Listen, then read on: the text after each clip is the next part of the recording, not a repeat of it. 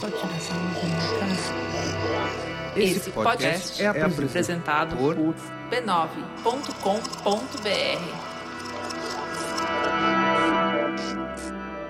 Oi, Bora pro último episódio dessa segunda temporada do Põe na Estante? Depois da conversa de hoje, os episódios inéditos voltam só em maio, com a terceira temporada, que já tem tema definido, tema escolhido pelos seguidores do Põe na Estante no Instagram, no arroba Põe na Estante. E o tema escolhido foi Leia o Brasil de hoje. Leremos brasileiras e brasileiros contemporâneos. Mas antes de começar o episódio de hoje, quero trazer um recado rápido. É que o Finitude, nosso parceiro de Rádio Guarda-Chuva, podcast hoje comandado pela Juliana Dantas e que fala sobre terminalidade, agora também faz parte da rede B9, como já faziam o Põe na Estante e o Escafandro, também membros da Rádio Guarda-Chuva. Então vai lá na página do B9 que você encontra todas as informações sobre o Finitude, mais um canal para você encontrar esse conteúdo sobre o fim da nossa vida, sobre o nosso fim, sobre o fim de tantas coisas, afinal, se temos uma certeza do nosso fim, não é mesmo? Então é melhor falar sobre ele e é isso que a Juliana Dantas faz hoje à frente dos microfones do Finitude, um podcast criado pelo Renan Suquevicius. E na Rádio Guarda-Chuva, seguimos firmes e fortes ao lado do Escafandro, do Finitude e do Budejo, o podcast que leva o Cariri para os seus ouvidos. Vamos para a conversa de hoje, que depois de hoje, só em maio. Bora! Ah, mas para você não perder nada do que vai acontecer na terceira temporada, segue o Põe na Estante lá no Instagram, que eu coloco todas as informações dos livros que serão lidos naquela temporada, em cada um dos episódios, na ordem que eles serão lidos, para que você possa ler daí também. Você vai ouvindo daí, a gente vai ouvindo daqui e trocando informações pelos tantos canais que hoje as redes sociais nos proporcionam para que a gente possa falar sobre as nossas leituras. Agora sim, vamos para o episódio. Este podcast é uma produção da Rádio Guarda-Chuva. Jornalismo para quem gosta de ouvir.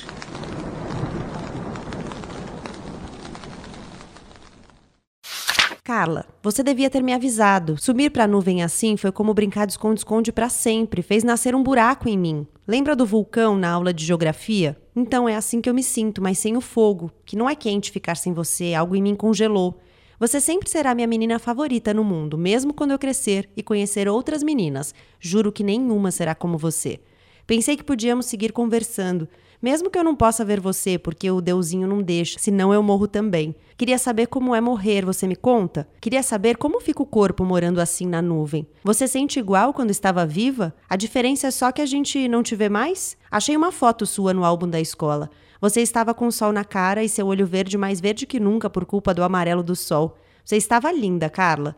Na foto, eu deitei no seu ombro porque você estava linda e porque eu te amo mesmo com você morta. Espero que seus olhos estejam abertos. Um beijo e um abraço. Na próxima carta, vou te fazer um desenho. Para mandar, eu subia no telhado pela laje, fazia um avião com a carta e mirava o céu. Dona Sônia, a vizinha do lado direito, bateu em casa numa tarde de sábado. Meu pai atendeu.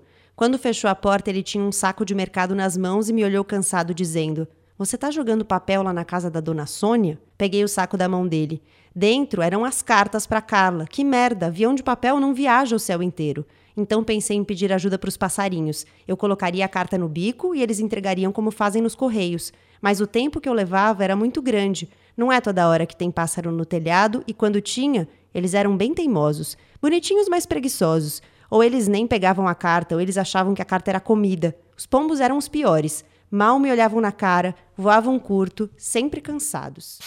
Pense num pássaro morto. Ele não voa mais, ele não canta mais, ele não se exibe mais. A morte é bem mais do que um cortar de asas, como acontece com a protagonista desse livro, que acompanhamos dos 8 aos 52 anos de idade. Pense num pássaro morto. Ele pode ser pisoteado, atropelado, esmagado, sem que ninguém se dê conta. Sobram os frangalhos, as vísceras dilaceradas, como acontece com a menina e depois com a mulher, que vemos colecionar perda atrás de perda, dor atrás de dor nas páginas desse livro. Pense num pássaro morto. Quanto ele pesa? Ninguém sabe. Ninguém ousa levantar o pássaro morto. Ele pesa nada. Na verdade, ele é invisível. Quantas vezes você parou para olhar um pássaro morto? Ele é visto só de esguelha. É superado como um obstáculo menor no caminho. Como as cicatrizes dessa mulher cuja vida conhecemos nesses versos. Quem afinal pensa em um pássaro morto? Quem sequer se lembra que os pássaros morrem? Breve, mas contundente, as palavras são escolhidas com cuidado de quem faz um cultivo. Nesse caso, um semear de dor e perda, mas regado com a esperança do renascimento, ainda que ela seja uma eterna luta para sobreviver só mais um dia. Daqueles socos no estômago que levam tempo para curar. Esse é o peso do pássaro morto, da Aline Bay, tema do último episódio dessa temporada do Põe na Estante.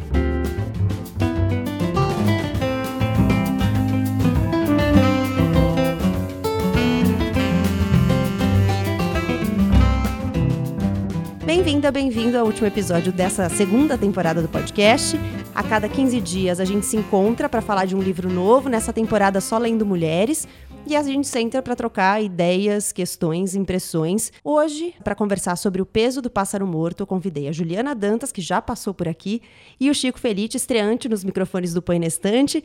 Uma honra tê-los aqui. Queria que vocês se apresentassem. Juliana Dantas, conta quem, para quem ainda não te ouviu, quem é você. Obrigada pelo convite de novo. Muito prazer estar aqui, porque também sou ouvinte do Põe na Estante. Sou sua sócia, Gabriela Maia, na Rádio Guarda-Chuva. Sou jornalista, sou apresentadora do Finitude Podcast. E esse livro me caiu na mão muito entre os meus estudos sobre terminalidade, morte, luto e tudo mais. E foi um soco na cara, no estômago, no que você quiser. Chico Felite. Eu sou uma pessoa muito intimidada por estar aqui no meio de duas monstras do rádio, sendo eu que eu não sou desse intimidada. universo. Eu falei, Gabi, eu não vou com o eu Chico, sou... eu não tenho roupa.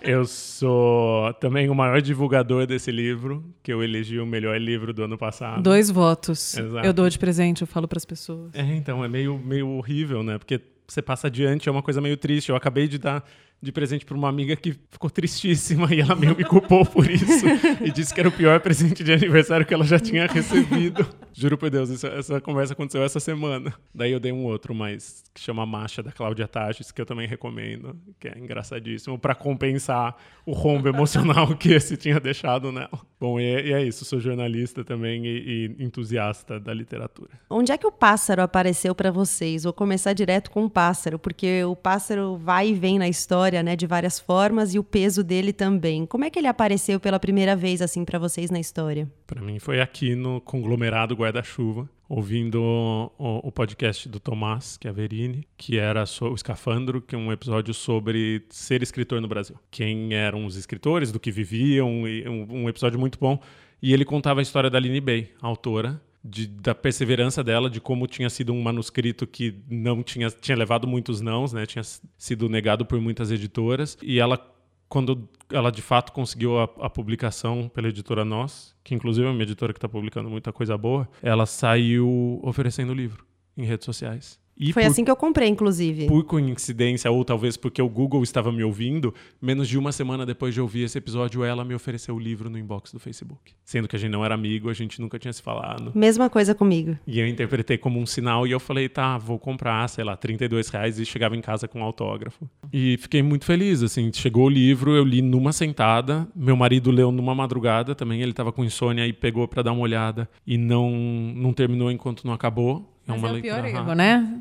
É. Você senta e fala. Eu foi comigo assim, porque eu tenho, eu tenho tido bastante dificuldade de conseguir parar para ler. Por causa de ansiedade, por causa de mil estímulos, celular e tal. E aí eu olhei para esse livro e falei: eu vou tentar criar o hábito de ler pelo menos 15 páginas todo dia antes de dormir, né? aí, coitada de mim, né? Eu falei: eu vou ler só 15 páginas. Quando eu vi, eu tinha perdido completamente o controle. Eu estava chorando no meio do livro, mas assim, descontroladamente. Eu não sabia o que tinha acontecido. Tinham chutado o chão debaixo de mim e abriu um buraco em mim, no chão, na minha vida, sei lá. E aí eu li, no, eu chorei no meio do livro e chorei muito no final. E quando eu fui ver, era, sei lá, uma hora da manhã. Eu tinha acabado o livro e eu entrava às seis da manhã na rádio que eu trabalhava. Aí eu procurei a Aline Bay nas redes para xingá-la a respeito do que ela tinha acabado de fazer comigo. É, e tem essa coisa curiosa, né? De ela mesma tentar vender o livro, ir atrás das pessoas, oferecer o livro. É uma coisa muito diferente do que. Acho maravilhoso e acho um uhum. exemplo. Assim, eu cito ela como um exemplo de escritora do século XXI, de autor do século XXI, em que não existe mais a figura da grande editora por trás de você e das grandes divulgações. Assim, é é, todo mundo virou meio banda índia, assim, é você uhum. e você mesmo, assim, só uhum. você tá, tá se divulgando, só você tá trabalhando a favor de você e funcionou maravilhosamente bem para ela. Porque é um livro muito bom, mas que se não tivesse tido essa técnica dela de, de comercial, porque é uma técnica comercial. Você, ela reserva, sei lá, duas, três horas por dia para oferecer para as pessoas por, por, redes sociais Uhum. o livro. Não, Não, eu teria gosto- chegado a tanta gente. Eu gosto que isso não tem nenhum constrangimento, né? Pelo contrário, porque às vezes a gente coloca o escritor num lugar muito. num altar, né? Uhum. E não é visto como menor, né? É, e, e ela faz um caminho totalmente inverso e por isso muito frutífero, né? Eu, eu conheci o Peso do Pássaro Morto na resenha que a Gabi fez no Instagram, do Põe na Estante, e eu fiquei justamente... Essa parte que você fala, né? Que o, o Pássaro Morto a gente olha de esguelho. Eu fiquei com isso na cabeça e aí eu te chamei até pra conversar, né, Gabi? Na época, que eu- naquela semana eu tava passeando com o meu cachorro e eu vi um pássaro morto no chão. E aí eu fiquei pensando sobre como a gente evita, mas quer olhar. E só que você perguntou em que momento aparece o pássaro, né? Pra mim, nesse livro aparece muito mais o peso do que o pássaro. São pesos diversos, né? Aqui na orelha começa falando quantas perdas cabem na vida de uma mulher. E a resposta é muitas, diversas, Gente, sempre. eu não tinha lido essa orelha. todo. Talvez eu não tivesse lido o livro se eu tivesse lido essa orelha, porque me surpreendia, assim, a cada perda era um, um desalento novo, assim. É, talvez se eu esperasse que fosse um livro, fosse uma saravada de balas, eu não, não tivesse nem lido, assim. Eu não, eu me pegou meio de calças curtas, o que eu achei bom. Ela faz essa brincadeira com o peso. Acho que a primeira vez que o- a questão do peso, né, da- dessa perda, como a perda vai atribuindo peso à história dela e a ela, é quando ela. A primeira perda que ela tem no livro, a primeira grande perda que ela tem no livro, e aí ela vai na casa do seu Luiz, que era tipo um benzedeiro, curandeiro. É um que- benzidor, é, né? que, ela diz. morava na, na frente da casa dela. E aí ele, ele fala que não pode resolver o problema dela, esse problema que ela, essa primeira perda que ela tem. E aí ela fala: Eu levantei do sofá estranhando o meu peso. Então é a primeira vez que você que entra na coisa mesmo do peso da perda, né? Que é um pouco isso mesmo, né? As perdas vão nos deixando mais pesados ao mais longo da vida. opacos e mais. Eu acho que você vai perdendo a capacidade. Ambas as capacidades, assim, me disseram isso uma vez e acho que faz muito sentido. Você vai ser perdendo a capacidade de sentir felicidade, mas você também vai atenuando a capacidade de ficar triste. Você vai meio estabilizando numa reta, assim. Então nada mais te maravilha com, com uma boa novidade, nunca mais vai ter o mesmo gosto, porque você perdeu a inocência. Só que ao mesmo tempo você tá tão preparado, você tá tão calejado de dor que também a pior das dores, no fim, não vai ser tão ruim, vai ser sobrevivível. Sim, eu fiquei pensando muito sobre como falar sobre esse livro sem dar nenhum spoiler, né? Porque. Mas nós vamos, não dá nenhum spoiler. A gente já deu um monte de spoiler. Ah, a gente Só deu essa alguns, frase é. da, da, da orelha já é um. Ah, mas aí Baita senhor quando você tá na livraria comprando, é uma coisa que você já lê. Mas eu fiquei pensando muito sobre isso que você falou, sobre a perda da inocência, e aí ela traz isso no livro, na escrita, né? Co- Como ela fala, né, dos 8 aos 52, os saltos de idade que ela dá, a escrita acompanha. Vem a oralidade, então você começa a ler, você fala, mas isso é poesia? Não, é prosa. Não, nenhum nem outro. O que, que, que é isso? Não sei o que, que é. Aline Bey, vamos lá. Outra linguagem, né? E aí condiz com o momento de vida dela. E aí, Ela começa falando bem como uma criança mesmo, né? É. As palavras que ela escolhe, as construções que ela faz nas frases. Mesmo os é- questionamentos, assim, que são lindos É. e são super poéticos, mas são super inocentes. É, e bem super... pueris, né? É muito lindo, assim. Pra mim vem, vem. Eu sou essa pessoa que acha Manuel de Barros em tudo, mas assim, tem. Para mim vem muito Manuel de Barros, assim, determinadas colocações que, ao mesmo tempo que vêm com inocência, elas são tão potentes, sabe?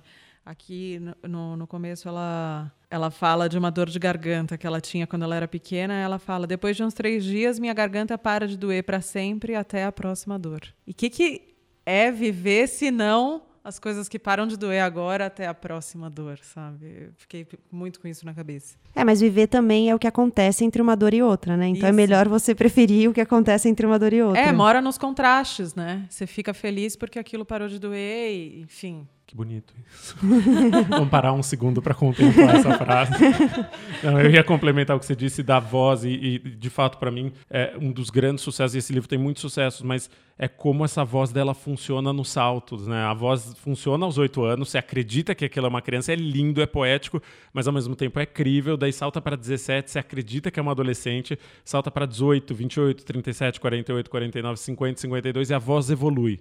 A personagem evolui ela tem uma coerência, você vê que é a mesma personagem e ela é derivada do que aconteceu no capítulo anterior, na idade anterior, mas ao mesmo tempo ela muda, né? As aflições dela mudam, a, o vocabulário dela muda, o tipo de preocupação dela muda e, e, é meio um arco, né? Porque ela vai ficando mais velha, parece que ela vai retomando uma, uma inocência que ela perdeu ali no começo. E acho isso super de um talento assim que, que é raro, assim. É muito difícil fazer. Já é difícil colar uma voz, assim, você fazer um personagem, um protagonista ou uma protagonista que você lê e você, você embarca naquilo, fazer uma protagonista que muda tanto e com cortes tão secos, assim, acho, e num livro tão curto, acho um, um tour de força, assim. Deu ano novo e eu mudei de escola. Meus pais discutiram sobre, pensando que era melhor eu ter menos estímulos de Carla, e no colégio antigo quase tudo me lembrava ela. O colégio novo era uma selva. Que pequeno o pátio, eu não gostava de basquete, tive que jogar para não tirar zero. Me acostumei a ser a última escolhida pelos times, porque eu não era boa, e achava justo. Começaram também a me dizer: Você não é bonita. E para Ana diziam: Você é bonita. Teve uma vez que eu fiquei no espelho olhando a minha cara e a Ana na pia do lado olhando a dela.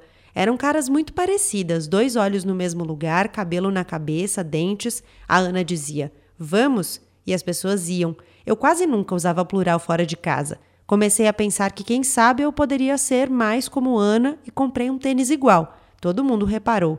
Riram do meu pé dizendo: É cópia. Riram muito do meu pé me apontando dedos, fizeram uma roda em volta de mim. Eles giravam, gritando é cópia, gritando é feia. Pensei que morreria igual a Carla. Será que aquilo era morrer? Minha calça ficou molhada, calça cinza de moletom virando escura. Comecei a ouvir risadas mais altas e um ela se mijou.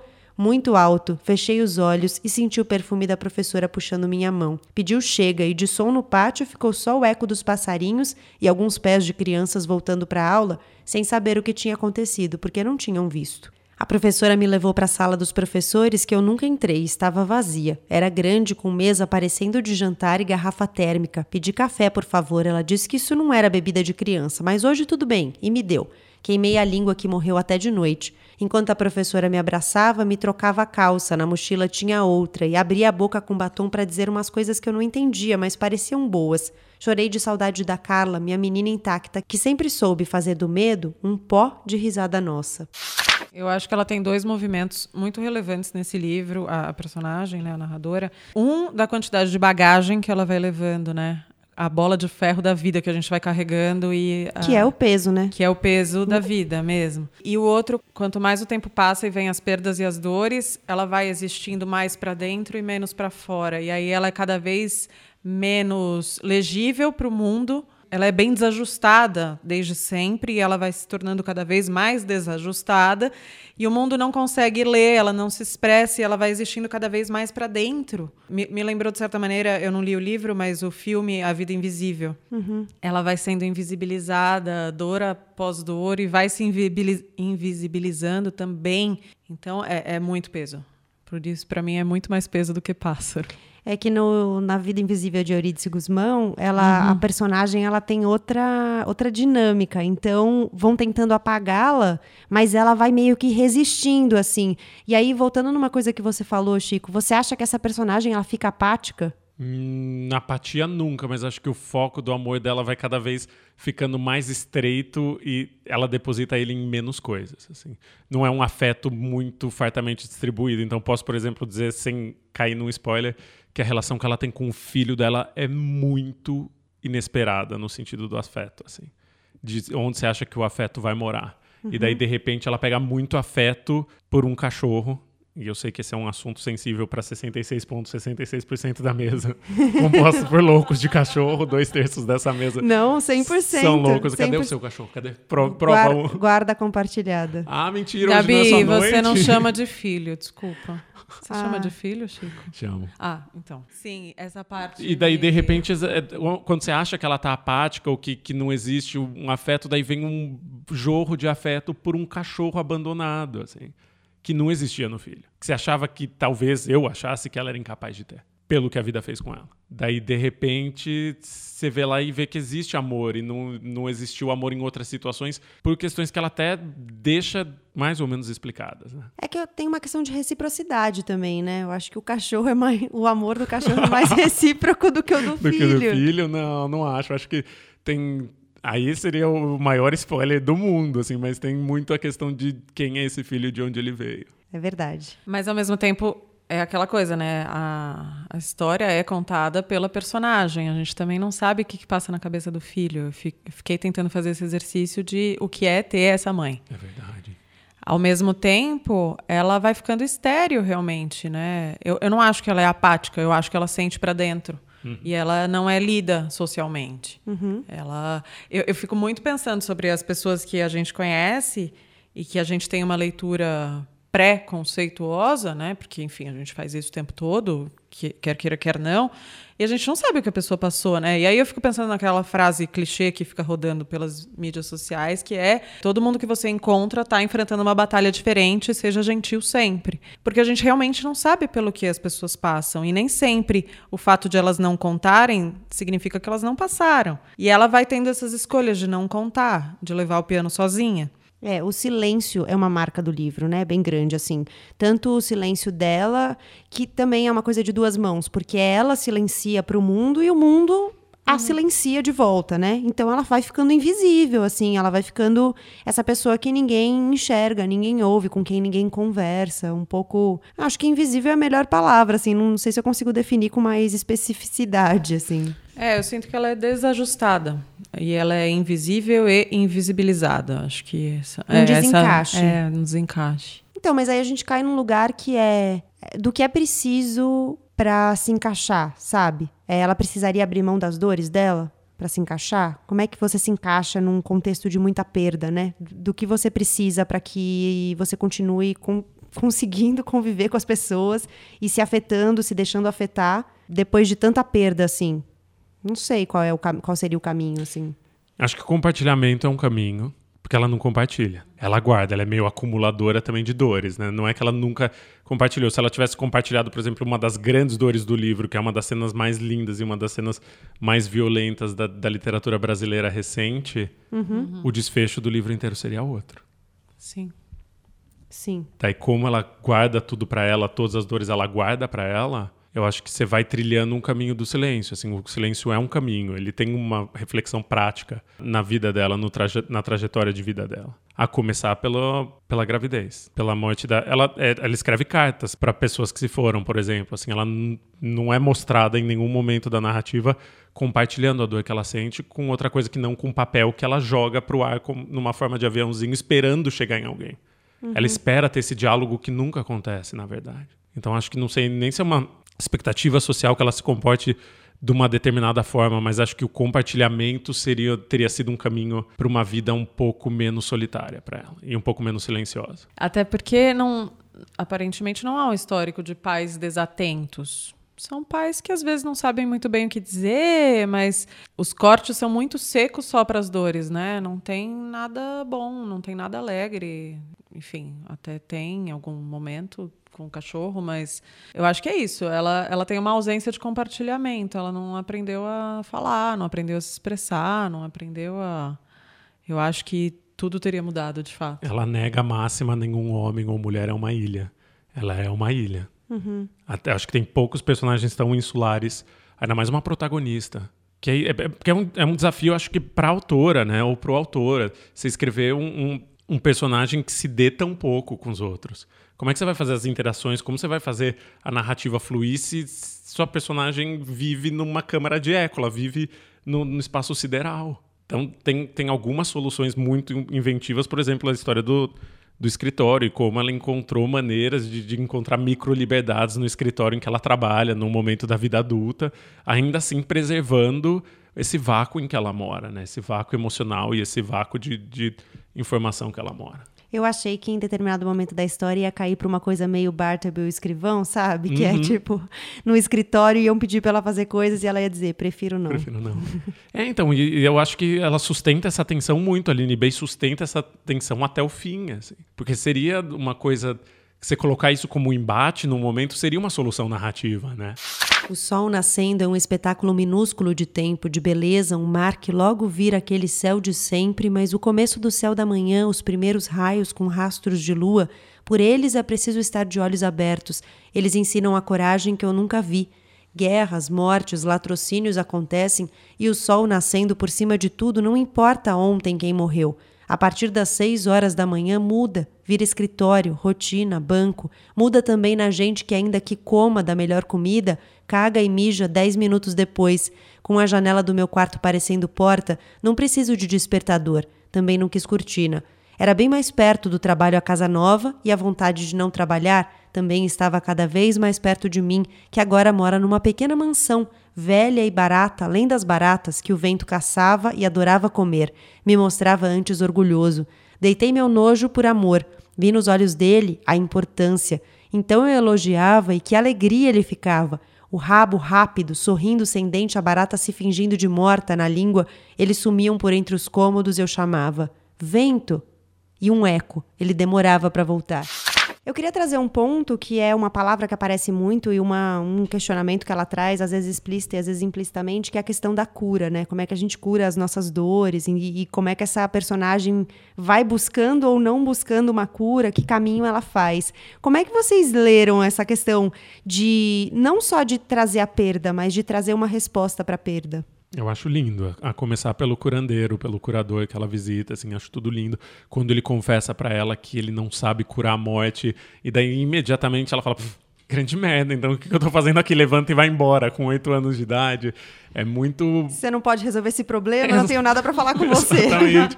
e é muito, talvez, uma indicação da resposta, assim, que não tem cura. Você encontra ali pequenas coisas que vão te permitir viver, mas aquele osso nunca vai, vai ser curado, assim nunca vai acontecer. E ela já entrega isso no começo. Acho que é muito de um tom pungente do livro, assim, que já com oito anos de idade essa protagonista se vê numa situação que alguém vira para ela e fala: "Desculpa, eu não consigo curar a morte, eu não consigo lutar contra a morte, não consigo vencer a morte". E ela já se desilude ali e dá uma cuspida no chão e sai andando. Assim. E talvez por isso também ela não conte, ela silencie, porque ela não acredita na cura. Então, uhum. assim, para que, que eu vou falar, né, gente? Não vai ter jeito mesmo, deixa eu lidar com isso do meu jeito. Para que me dá o cansaço, né? Para que a estafa? É, eu acho que tem um niilismo muito grande. Muito, muito grande, mas que não torna o livro nem um pouco intragável, como pode parecer que torna, e nem a protagonista muito menos adorável. É uma protagonista adorável, é um personagem que te leva para perto dele, te faz querer ler mais sobre. Sim. E eu não sei exatamente, parece meio uma fórmula mágica, porque eu não sei como isso acontece, porque se você parar para dissecar esse livro se alguém me dissesse essa ideia de um livro, só, só a estrutura do livro e, meio uma sucessão de acontecimentos, eu ia dizer, gente, pelo amor de Deus, esse livro é intragável, ninguém vai conseguir terminar de ler de tristeza. E ao mesmo tempo é um, é um livro super agridoce, porque ele é super triste, mas ele tem momentos de beleza que acho que te mantém nele, assim, e, e, te levam além. Por mais que seja um livro de chorar muito, viu? Mas Inclusive pela descrição, né? Ela escolhe palavras muito bem escolhidas, então ela vai criando imagens ali muito bonitas, ainda que tristes. Mas a Aline B, ela é desgraçada ao te fazer. Já xinguei muito ela, gente, por isso que eu estou xingando aqui publicamente. Porque ela não nota quando ela vai. Ela não te faz notar quando ela vai te dar um soco na cara. Então, não é intragável, porque quando você vê, você já tomou a rasteira, você não viu de onde veio. Você só tá no chão. E às vezes, eu não sei se ela fez isso de propósito, mas tem uma das perdas aqui, ou enfim, que é no virar de página que você descobre a morte. Ela fez isso de propósito? Essa quantidade de enter aqui é de propósito? Porque quando você vê, você, seu pé não está mais no chão, você caiu. E aí, né, nessa coisa da, das imagens né, que ela cria e que são muito bonitas e fazem do livro muito poético. Tem um trecho que ela fala do, do benzedor, né? Ele ficava sem pressa regando as plantas, perfumando a rua com água de mangueira. Cara, isso é lindo, né? E, ou Pensei que a Carla voltaria quando cansasse de morrer. Eu acho que isso é faz do livro algo não intragável, né? Não, e tem vários, vários buquezinhos de palavra aí que você é... acha que são lindos e, é, e, você quer parar naquilo e é lindo uhum. e você uhum. fica com raiva de não ter pensado nisso antes. e você, tem, são várias emoções até você sentir a dor de novo. Raiva assim, dela. É.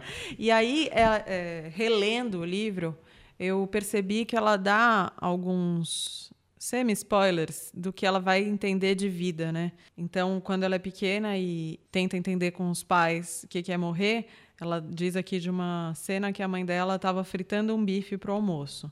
E Nossa aí a mãe dela senhora, responde... Essa, essa, frase, meu Deus. Bife Fala. é morrer, porque morrer é não poder mais escolher o que farão com a sua carne. Nossa, isso aí é. Almoçamos a morte e foi calado. O que é morrer? Ela estava fritando bife para o almoço. O bife é morrer, porque morrer é não poder mais escolher o que farão com a sua carne. Quando estamos vivos, muitas vezes também não escolhemos, mas tentamos. Almoçamos a morte e foi calado. Enquanto minha mãe lavava a louça, fui até a casa do seu Luiz às escondidas, mas não exatamente. Acho que minha mãe ouviu a porta batendo e que era eu saindo com meus oito anos atravessando a rua, olhando para os dois lados que meu pai me ensinou cuidado e batendo na casa do seu Luiz para perguntar. Minha mãe deixou eu ir. Deve ser porque morreu uma menina de oito anos, e isso transformou ter a minha idade em ser adulta ou quase. Toquei a campainha que era um sino. Atendeu a dona Rosa. Oi, seu Luiz está aí? Veio sozinha? Balancei que sim. Sua mãe sabe que você está aqui? Deixa ela entrar, Rosa, pode entrar. Entrei e o cheiro de mato. Atravessar a rua para a casa do seu Luiz me levava até o menor país do mundo chamado A Morada dele. Dois habitantes apenas e muita grama. O deusinho fora da manjedoura até que me fez feliz, mas aquele piano saído da voz do diretor do colégio ainda estava em cima de mim. Sentei no sofá, pronta para perguntar, mas nem precisou um ponto que é o nome do livro. Na abertura eu falo um pouco, né, sobre por que, que eu acho que é esse peso do pássaro morto, que o pássaro morto é essa coisa que ninguém olha, tá lá esmagado no asfalto, né? O carro passa em cima, a roda vai e volta, tá lá estatelado, uma hora vira uma parte da rua ali, ninguém percebe, ninguém olha direito e tudo mais. Onde é que vocês viram o peso do pássaro morto? Como é que vocês receberam esse peso? Cara, para mim é muito. Minhas leituras são sempre muito superficiais, assim. Eu amo gente que, que vai fundo. Mas tem um trecho em que ela cita Pássaros Mortos. Sim. E é um, um trecho em que ela tem contato com o peso de uma outra pessoa e do que aquela pessoa simboliza na vida dela.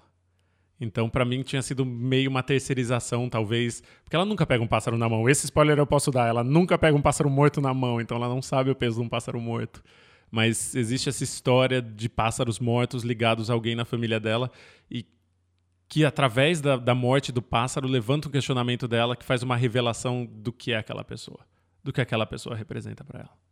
Então talvez o pássaro morto seja o gatilho para ela desvendar a relação com alguém da família dela. E, enfim, claro, também todo mundo morre nesse livro. Já posso te dizer que é o peso todo de todo mundo, mundo morrer. Morre é, exato. É um livro que todo mundo morre, só digo isso. Ah, eu acho que eu vou com Chico, Gabi. Panelinha agora. É, eu, eu acho que é, é realmente é essa hora que de fato mostra o peso de toda uma existência e, e todas as vezes que ela, ela, tem uma hora que ela fala que disse chega, mas todo mundo estava falando tão alto que ninguém ouviu. E aí é aí nessa situação é, é o chega dela assim, ao mesmo tempo que ela não nutre amor ali naquela relação, ela também não grita, né? Toda vez que ela vai falar, o filho tá de fone. Mas é que ela vai gritar para quê, entende? Ninguém escuta. É, então, Não. mas ali foi um, um rompante, assim. É, de certa maneira, ela ficava estéril aos olhos do mundo, e ali, pelo menos, ela é, expressou alguma coisa.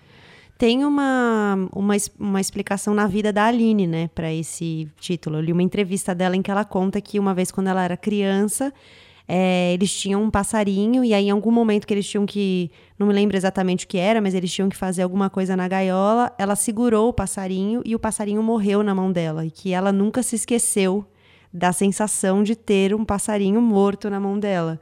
Eu fiquei muito impactada quando eu li isso, porque eu falei que fiquei pensando que essa talvez seja uma experiência bem marcante E- para uma E criança, uma né? imagem digna do livro também, né? Sim. É uma imagem que super poderia estar nesse livro sem a gente perceber que, que era autorreferencial, que era é muito lindo e muito poético e muito violento, como tudo nesse livro é muito lindo, muito poético e muito violento. É né? muito violento, né? É. E é violento também pela ausência, né? Porque, por exemplo, você falou do emprego, eu fiquei pensando, ela fala em algum momento que não era o emprego dos sonhos, mas era um emprego lá que tinha. E aí eu fiquei pensando, mas ela tem sonhos? Então, é, é isso, a gente não sabe. É tão pouca comunicação, é tão pouco diálogo, inclusive, acho que com o leitor, que meio não importa. Acho que para ela talvez não importa, não importe mais, assim. Seja a pessoa que está fazendo o que tem que ser feito porque tem que ser feito aquilo. Agora, ela também dá um pulo do gato aqui que você não sabe o que acontece, né? Os recortes são 8, 17, 18 anos, 28, 37, 48. Não aconteceu nada bom aqui no meio. Por que, que ela faz essa escolha do recorte das tragédias? Porque ela só é forjada na tragédia. Olha que lindo. Talvez porque para ela a vida seja a dor depois da outra dor e não o tempo que vem entre uma dor e outra. Não, mas é que tem, tem uns momentos divertidos, assim. Imagino que ela possa ter passado entre os 37 e os 48 anos, que é um salto grande aí. Sim. Comendo. Ela fala de comprar doce para comer assistindo televisão, assim. E talvez. É, mas será que ela ficou presa naquela criança de quando a Carla morreu pra sempre, assim? Eu não tinha pensado nisso. Porque ela, ela, muitas vezes, quando ela age com alguma esperteza, por exemplo, no escritório, ah, o chefe gosta de mim, ele me deixa sair mais cedo. não, não, não. E, às vezes eu quase me surpreendia, porque eu falava, nossa, ela, ela tem algum, alguma malandragem às vezes e tal. Porque nunca me parece que ela vai ser essa pessoa com inteligências sobrenaturais, assim. Ela, tipo, e uma espertezinha, pra mim, já foi bastante. É que a gente nem sabe se ela é inteligente, porque é isso, mais É uma vez, isso. né? essa- a gente nem sabe exatamente como é Sim, que ela o que Tá elabora. acontecendo aqui no meio? É um recorte de tragédias. Outras coisas aconteceram na vida dela.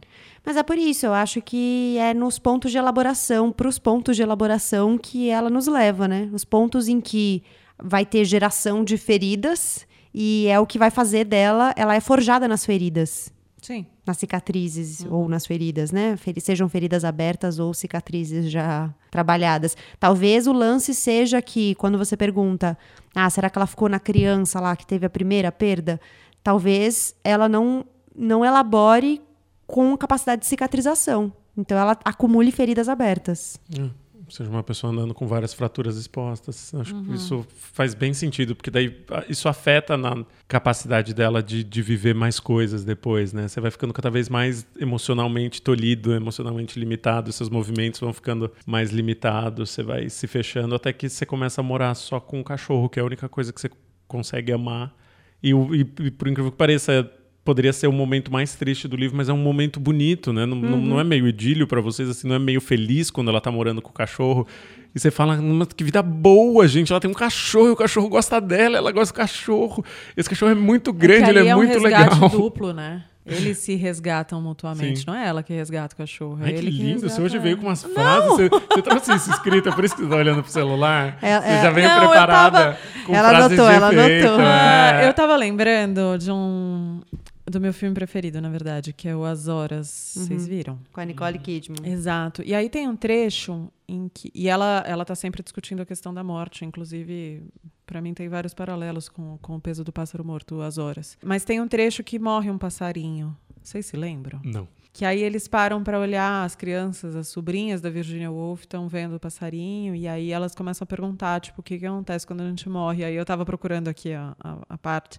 A Virginia Woolf responde: a gente volta para onde a gente para onde a gente veio. E aí a sobrinha fala: eu não lembro de onde eu vim. Aí a Virginia fala: nem eu. E aí eles falam que o pássaro parece menor e que a gente quando morre parece menor. E é, e é exatamente essa cena, né? De tipo, aquela, aquele flerte com o pássaro que tá morto e você quer olhar, mas não quer. É sempre incômodo, né? Eu acho que o livro é um incômodo. Ela te faz morar no mesmo lugar de desajuste da personagem. Você fica incomodado o tempo todo, né? Não é confortável. Não, não é, não é um livro que dá pra deitar e dormir em cima, não. Exato. Não, não dá. E aí fui eu lá ler antes de é o- dormir. o que é o trunfo dele, assim, eu defendo que é o trunfo dele. Eu assim. também. Eu também tenho muito medo de fazer parecer que... Não leiam, né? Exato. que Não, é um mas leiam precisa- muito. É um dos melhores muito. livros do mundo. É, pra mim foi um dos melhores livros que eu li ano passado, disparado, assim, disparado. Sim. Não, é incrível. Ela tem uma potência. E aí, falando um pouco da Aline Bay, é muito curioso, porque assim, ela tem 32 anos. Ela é pequenininha, ela é magrinha, ela é baixinha, ela tem uma voz doce. E aí você abre isso aqui, é tipo eh, do pica-pau, que você abre uma caixa de presente e vem um soco na cara. Assim. pra mim, esse livro é essa imagem. Como é que ela te dá uma rasteira desse tamanho, sabe? Ela é muito potente. A mulher é uma potência absurda. Um bebê nasce sugando leite. Ele precisa saber que dar o peito pode sangrar para algumas mães, empedrar para outras. Ele precisa saber que a chuva traz paz só para quem mora no topo. Quando chove, o rio sobe tão alto que vira grito. Os carros estão com vidros fechados. Na rua, tem pedra que bandido coloca para furar pneu. Se você cair, abrirá o vidro e perderá o carro. É melhor seguir fechado até o fim. Falta água, mas sobra água. Invasora de barrancos, rodos com panos nas mãos das mulheres puxando cimento. Homens de chapéu parecem preocupados. O futebol da molecada teve que parar por hoje. Para fazer a pergunta que eu sempre faço, o que fica do livro para vocês? Cara, eu acabei de reler ele e chorar tudo que eu tinha relido, tudo que eu tinha quando eu li da primeira vez. Mas para mim fica, o que fica é, é meio uma admiração pela morte, assim. Eu, eu, fico admirado com, com quanto a gente se surpreende com a única coisa que a gente sabe que vai acontecer, assim, ou quando a gente fica atônito com o que é certo. E é um livro que te bota muito em contato com a morte, né? E, e, e funciona loucamente, né? Funciona pra você chorar, funciona pra você sair destruído, e daí você para pra pensar e é meio a mensagem. Tem um afastamento, no final, de novo, sem spoiler, tem um afastamento um pouco histórico de leve ali que mostra que, gente, relaxa, tá?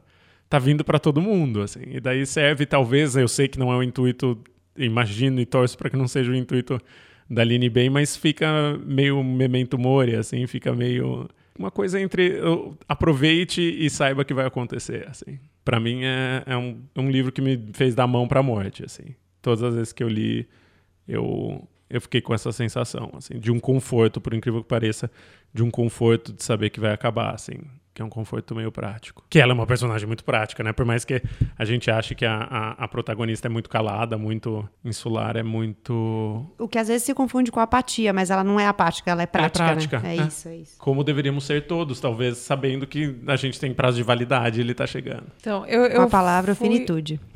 Obrigada. eu fui exatamente para o lugar ao contrário. Eu acho que é muito sobre a vida que a gente é obrigado a ter quando a morte não é uma opção. Porque essa apatia que a gente está chamando, mas não é, é tipo, é a sobrevivência, é tipo, se morrer não é uma opção, eu tenho só que sobreviver, tipo, e como é que é você o que faz me isso, restou, né? é. E aí, isso que por vezes a gente chama de apatia, é tipo ela tentando suportar a própria existência, assim, né? É, acho que é muito isso. Para mim, o que fica é como a gente não conhece as pessoas e como a gente julga as pessoas de, de, de modo a supor por que, que, elas agem assim o assado, e por que, que elas são fechadas, ou por que, que elas são expansivas, ou por que isso, porque aquilo, a gente não faz ideia do que as pessoas passam. E estão passando, ou já passaram. A gente acha que a gente conhece os outros, a gente não conhece. E aí me dá muita vontade de ser amiga dela, sabe? No livro, da narradora. Da narradora? É. Eu não tive muito, não. Eu tive vontade de ter o vento, quero o cachorro. Também. Loucamente, também. assim, eu quero um cachorro grande. É, lindo. Na minha vida. Que tem o rabo que quebra tudo com que o rabo. destrua coisas. Gente, a felicidade do cachorro destrói dois... a casa. A, felicidade dos seus cachorros destrói a casa. Da minha, não. Ah, é? A da minha, não. Acho que ela ainda é mais... Ela é um tamanho PM, assim, um P indo pra M, então ela não, não consegue destruir muitas coisas. Não, inclusive eu desejo acoplar um espanador no rabo dos meus cachorros para eles ajudarem na faxina, porque assim é uma zona lá em casa. Mas e eu, o que eu gosto também no livro, o que me agrada muito em muitas coisas que eu tento fazer ou que eu vejo, é, são as camadas civilizatórias, né? Então, ela poderia estar falando só de morte, mas ela traz machismo, ela traz questões de desigualdade, ela, ela embute ali, né, questões sobre invisibilidade. E aí ela dá jeitos de fazer manifestos. No meio de estudo, ela, ela traz camadas civilizatórias, sabe? Acho isso bem legal.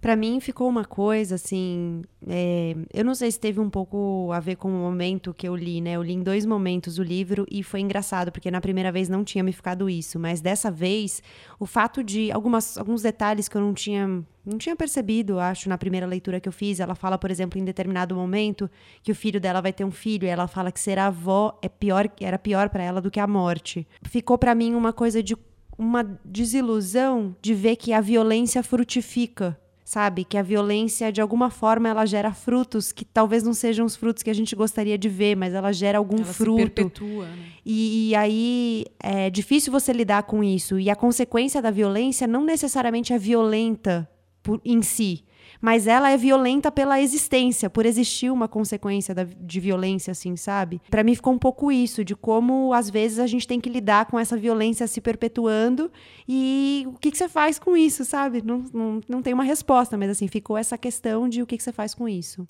Escancaras. Empurrei o bebê na maior força que pude, barriga e bunda trabalhando juntas. Pensei que perderia os dentes, os cabelos sim, eu perdi muito cabelo desde que o Lucas nasceu, pesando quase 5 quilos, um saco de arroz que dura o mês inteiro numa família grande. A enfermeira veio trazer o menino para mamar.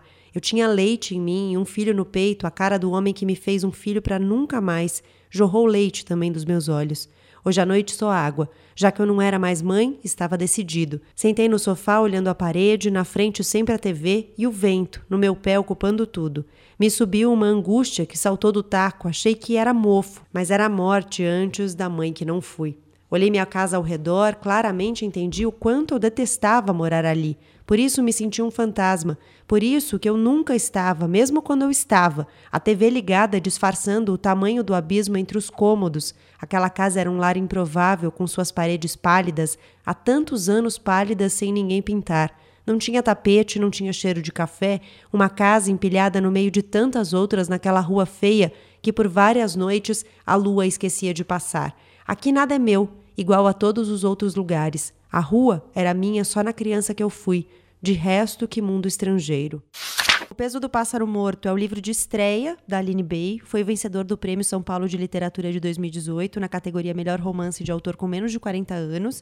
Antes, a Aline Bay tinha ganhado o Prêmio Toca, que é criado pelo escritor Marcelino Freire. Foi assim que ela conseguiu publicar o livro. E ela está escrevendo o segundo livro. Ela foi no Elas com Elas, que é meu outro podcast na Band News FM, e ela contou que está escrevendo o segundo livro. Não disse sobre o que era, não deu spoilers. Mas, enfim, podemos preparar aí o Peso do Pássaro Morto, da Aline Bay, é publicado pela editora Nós, tem 165 páginas. A gente falou aqui algumas vezes, dá para ler numa sentada só e vale a leitura. Só não Mas recomendo não ler conf- antes de é. dormir. Não confunda agilidade com superficialidade. né? Não, de É um livro que nenhum. eu já dei de presente assim para umas 300 pessoas, já recomendei para outras tantas. Eu sou tipo militante de O Peso do Pássaro Morto. Também acho que é Eu uma fico religião, é quase um monotemática, culto, exato, assim. Nós vamos exato. todos mudar para uma casa, num bairro, uma casa grande com um cachorro grande, morar juntos, sem móveis e uma vitrola. Exato. e morar lá.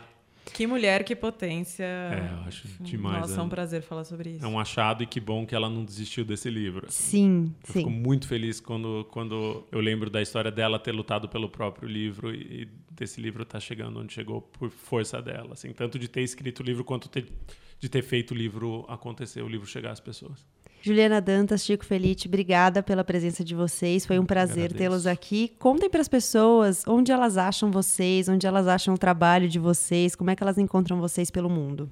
Bom, eu tô no podcast Finitude, que é parceiro da Rádio Guarda-Chuva, um podcast irmão aqui do Põe na Estante. Tô nas redes sociais, no Instagram como Finitude Podcast, no Twitter ao contrário, podcast Finitude. Você me acha também como Juliana Kunc Dantas, K-U-N-C Dantas, nas redes sociais. É um prazer conversar. Obrigada. Massa. Eu tô em todas as redes sociais como Chico Felite. Chico com CH, C-H-I-C-O. Felite é F de faca E. L-I, dois T's de tatu I.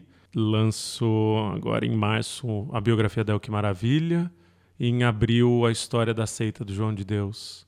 Um como livro, outro como audiolivro, mas em breve. Que homem, Gabriela. Que homem. Eu, não, eu fiquei Autor sem dormir, Ricardo sabendo que eu Ivânia, ia ter que tem- dividir essa mesa com ele. Tem resenha de Ricardo e Vânia no Põe na Estante. Se você não leu, vai lá ler. Chico, obrigada pela presença. Imagina, feliz de estar aqui.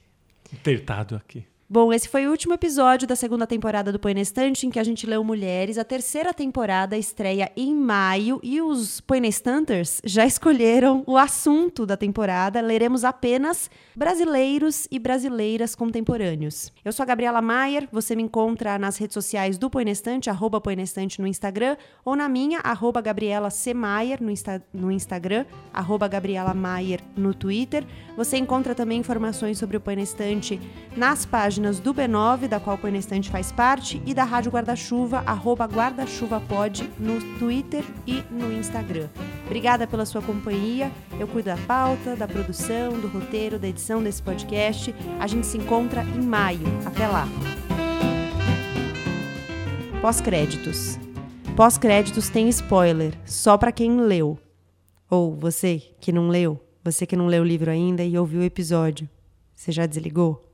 Ó, se você não desligou, eu não me responsabilizo, hein? Tá aí ainda? Já saiu? Então tá bom. Já saiu? Já desligou seu tocador? Bom, agora é por sua conta e risco. Quem é o cara que aparece no final depois que ela morreu no cemitério? É o chefe? A gente precisava ter, ter especulado? Eu não, especulei. Pós-créditos, assim, Não, vocês não, têm não, não. ideia? Quando eu li, eu não especulei. Mas você tem ideia? Porque Não, eu, eu fiquei eu curiosíssima. feliz. é, então não me despertou isso. Pra mim, eu meio aceitei o acaso, assim. Nossa, eu fiquei aflitíssima de saber Porque quem as era. possibilidades são o pai do filho, que seria um tiro meio difícil Nossa, de eu acertar. não pensei nesse. Mas será? É, porque o chefe, ela não dá nenhum indício. Ela que fala que o chefe gostava, gostava muito dela e que quando ela, ela morreu, a única pessoa que ficou triste na história, nem o filho ficou triste, só o chefe ficou triste porque ela morreu. Mas a ponto de.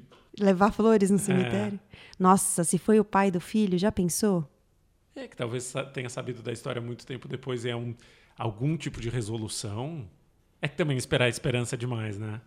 Nossa. Do mundo. Um, de, um, de um livro meio desesperançoso achar que vai ter uma resolução esperançosa, Não né? sei. Dele, ter- dele se redimir com flores num túmulo, não.